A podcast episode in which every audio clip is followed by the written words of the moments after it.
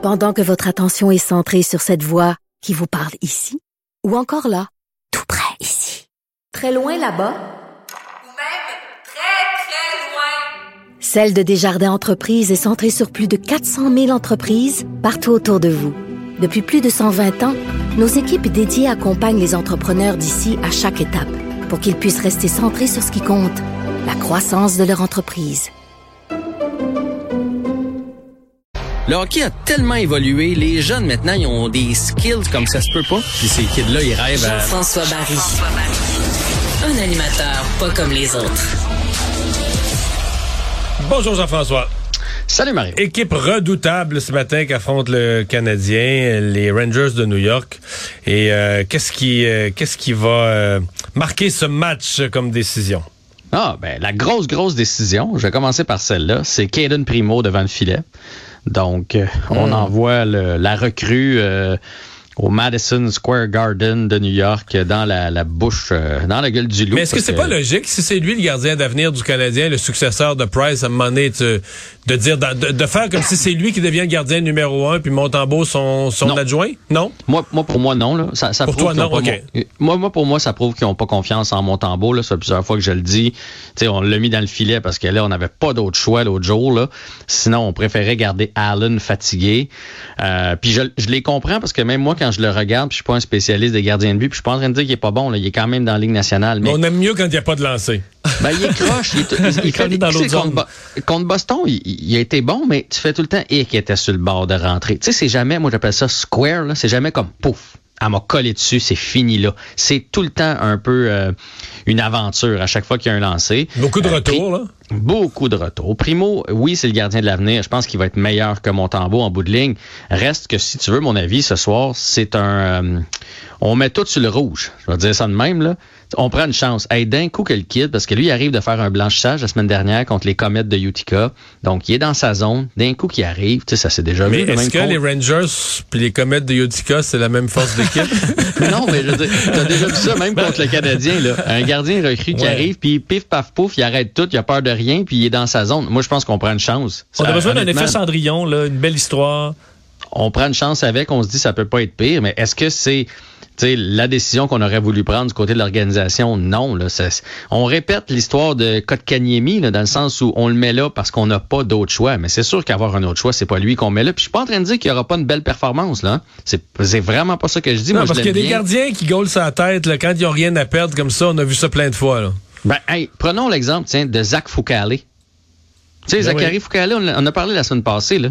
Les Capitals, ils ont pris une chance avec eux autres. Bon, c'est sûr que ça va bien, l'équipe, mais ils ont fait, hey, on, on- on donne une chance au kid, on l'envoie dans, dans la mêlée. Bon, il y a eu juste 21 lancés. C'est pas la même équipe en avant de lui, mais il a fait un blanchissage. Il est déjà de retour dans les mineurs, là.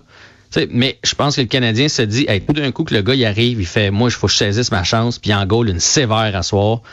Alors, on prend une chance avec euh, Kellen Primo, c'est mon opinion. Tant mieux si ça fonctionne. Et les joueurs?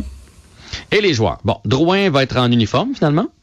Euh, il a expliqué sa décision, parce que moi j'ai trouvé un petit peu que Dominique Charles l'avait mis en avant de le- en dessous de l'autobus, là, en faisant il est prêt à jouer, il a eu le feu vert, mais c'est la décision de Jonathan Drouin, sans trop donner d'explication.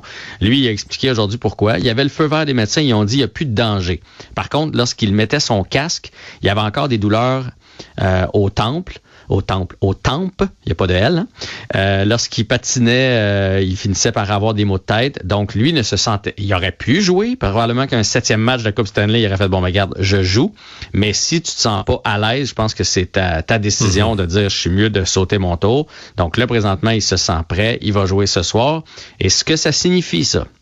Et là, je- je- euh, Vincent, t'es proche, t'es proche Oui. de Mario, là? Oui.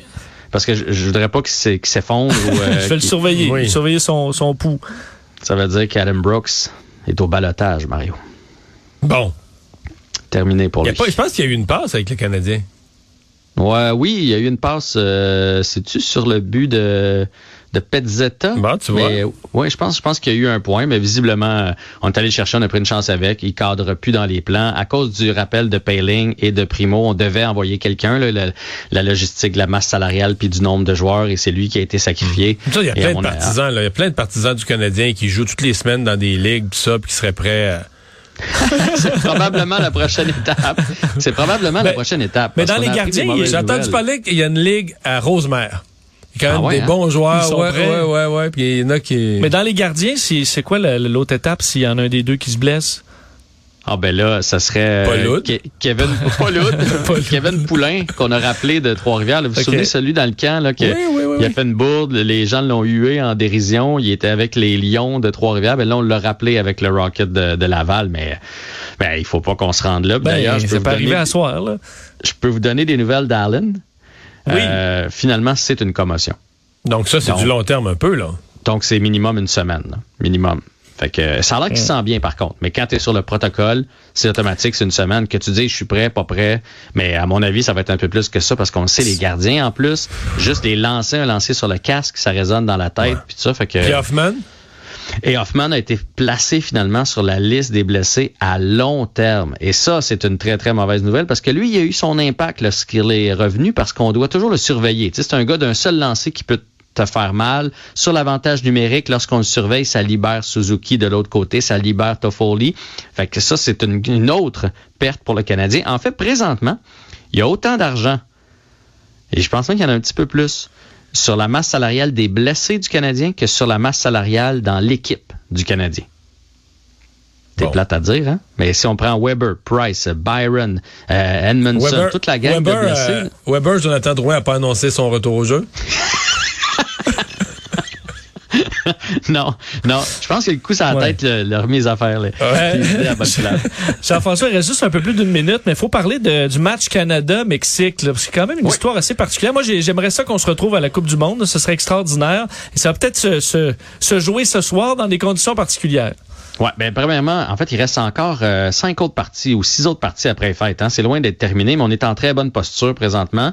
On est troisième et avec une victoire ce soir, une victoire, une défaite des États-Unis, on pourrait prendre le premier rang. Donc, on joue contre le Mexique, qui- est présentement au premier rang.